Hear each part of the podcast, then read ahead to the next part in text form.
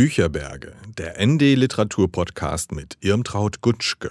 Hallo, hier ist Irmtraut Gutschke und ich begrüße euch wieder von meinen Bücherbergen.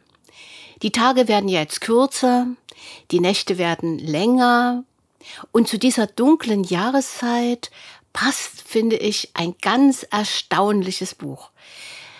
Es heißt Das Buch der Nacht und stammt von Bernd Brunner. Millionen Sterne und ein leuchtender Mond. Der Bucheinband aus nachtblauem Leinen ist mit winzigen Glitzerpartikeln übersät. Und was den gedruckten Text betrifft, für das Manuskript ist am Studiengang Buch- und Medienproduktion der Hochschule für Technik, Wirtschaft und Kultur in Leipzig eigens ein Wettbewerb ausgerufen worden. Daraus entstanden ist ein Buchentwurf, wie es ihn vorher womöglich noch nie gab. In der wechselnden Farbe der Seiten, also von hellblau bis dunkelblau und dann wieder zu hellblau, veranschaulen sich Abenddämmerung, Nacht und Morgengrauen. Von Sonnenuntergang bis Sonnenaufgang nimmt uns Bert Brunner mit auf eine wundersame Reise durch die Nacht. In 35 Kapiteln, kreuz und quer durch verschiedene Zeiten, Länder und Kulturen und mit so vielen Einzelheiten, dass man nur staunen kann. Wenn die Sonne untergeht, was für ein grandioses Schauspiel. So wie der Autor es beschreibt, kommen einem beim Lesen vielleicht Sonnenuntergänge an verschiedenen Orten der Welt vor Augen, die man einmal erlebt hat. Die blaue Stunde ist ja im Süden anders als bei uns im Norden. Aber wusstet ihr, dass es vor viereinhalb Milliarden Jahren auf Erden weder Tag und Nacht gegeben hat? Erst mussten sich Unmengen von Staub legen, damit Sonnenlicht auf die Erde durchdringen konnte. Und der Mond, schreibt Bernd Brunner, der Erde näher, soll viel größer sichtbar gewesen sein. Schon zu Urzeiten legte das Nordlicht seine faszinierenden Schleier über die Arktis. Erst der Mensch kam auf die Idee, die Nacht bewusst durch Feuer zu erhellen. Der Tag hat Augen, die Nacht Ohren, zitiert Bernd Brunner ein schottisches Sprichwort. Wenn es still ist, nehmen wir Geräusche ja viel deutlicher wahr. Schritte vor dem Haus, ein rätselhaftes Poltern. Wer hat sich als Kind nicht schon davor gefürchtet? Meine kleine Schwester glaubte immer, Wölfe kommen zu hören.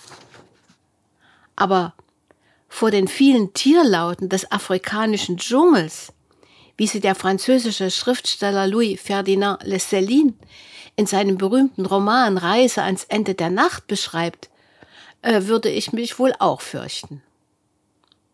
Kreuz und quer durch die Weltliteratur hat sich der Autor dieses Buches gelesen und passend zu seinen eigenen Ausführungen Zitate herausgesucht. Nächtliche Lesestunden, nächtliche Reisen, nächtliche Spaziergänge von Leuten, die nicht schlafen können.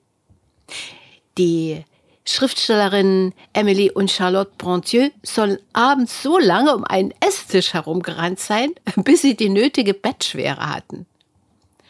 Honoré de Balzac stand ein Uhr morgens auf, um zu schreiben. 50 Tassen Kaffee am Tag soll er getrunken haben.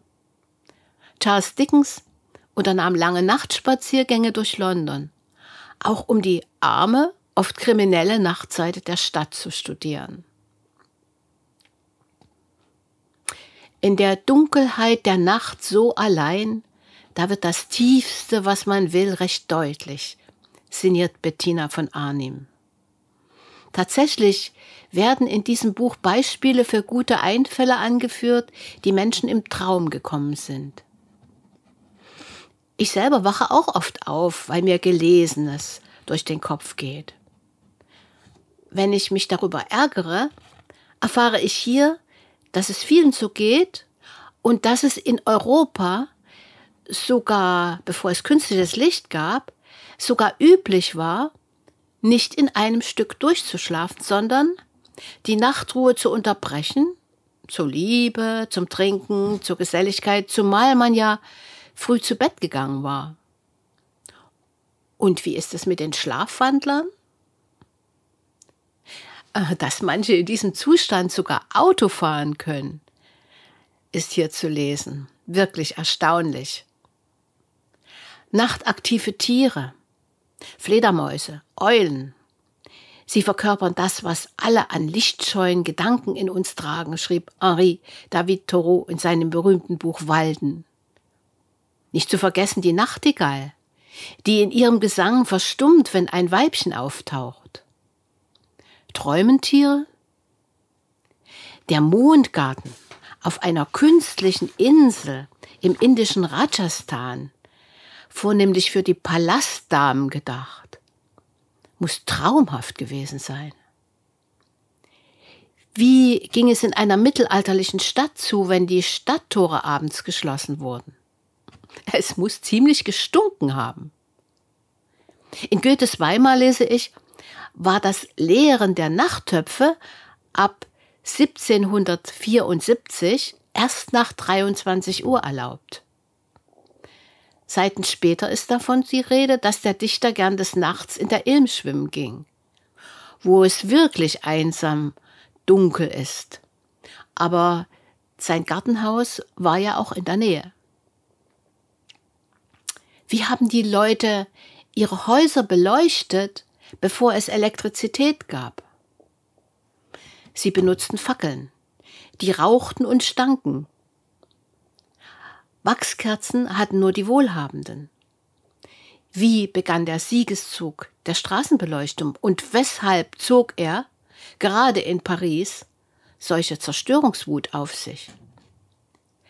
Welche Rolle spielten die Kaffeehäuser? Eine subversive Rolle, lese ich. Wie ist das städtische Nachtleben entstanden? So viele Künstler haben davon geschwärmt. Eine romantische Nachtwanderung wird beschrieben. Das Rätsel der Dunkelheit und des Mondes gelüftet. Worin liegt das Geheimnis der ersten Stunde nach Mitternacht? Nächtliche Verbrechen und Geistererscheinungen dürfen natürlich nicht fehlen. Irrlichter, Glühwürmchen, Lichtverschmutzung in den Städten. Ein Kapitel zur griechischen Mondgöttin Hekate habe ich vermisst, die zugleich Göttin der Magie, des Spuks, der Wegkreuzung und der Übergänge ist. Und natürlich auch ein extra Kapitel über die Liebe. Fehlt es, weil die Liebe auch zum Tag gehört oder weil es so selbstverständlich ist? Auch wie das Fernsehen den Alltag verändert hat, können wir uns nur hinzudenken. Schaue ich abends aus dem Fenster und sehe in den benachbarten Häusern blaue Lichter flackern, verstehe ich die Leute. Sie sind vom Tage abgespannt und wollen auf andere Gedanken kommen. Aber wie viel bunte Knete stopfen sie sich dafür ins Gehirn? Und manche schlafen dann sogar vor der Flimmerkiste ein und kommen morgens nur mit einem starken Kaffee auf die Beine. Balzac lässt grüßen.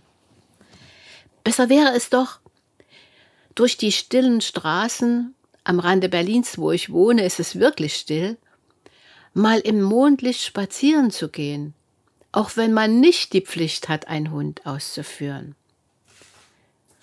Das Buch macht Lust auf solche Spaziergänge.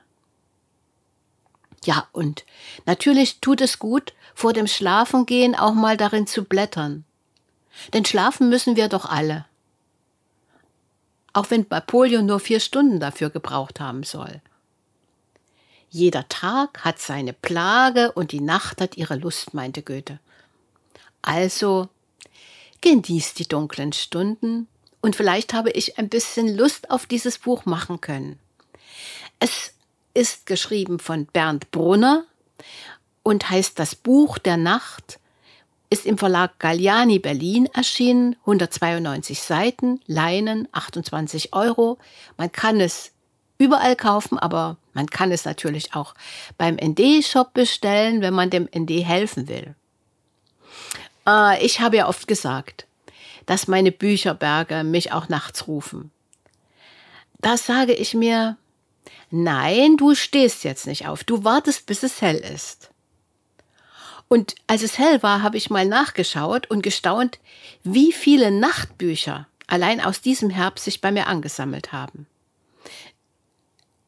Da die Nächte, also vor allem auch für Kinder, ne, da die Nächte erstmal nicht wirklich kürzer werden, soll es das nächste Mal ein paar Bücher für Kinder geben, für Erwachsene zum Vorlesen. Also dann, tschüss, bis zum nächsten Mal. Ähm, ja, ihr wisst ja, zu hören auf das nd.de-bücherberge und äh, ich freue mich. Tschüss. Verschenke doppelte Solidarität zu Weihnachten. Mit dem ND-Geschenk-Abo bekommen deine Liebsten drei Monate lang die Wochenendausgabe des ND nach Hause geliefert. Außerdem können sie täglich unsere Tagesausgabe als E-Paper lesen. Als Dank bekommst du 250 Gramm Soli-Kaffee von uns. Damit unterstützt du nicht nur das ND, sondern auch die Frauenkooperative Abrolma aus Honduras. Für insgesamt nur 45 Euro. Mehr Infos auf das nd.de slash Weihnachtsaktion.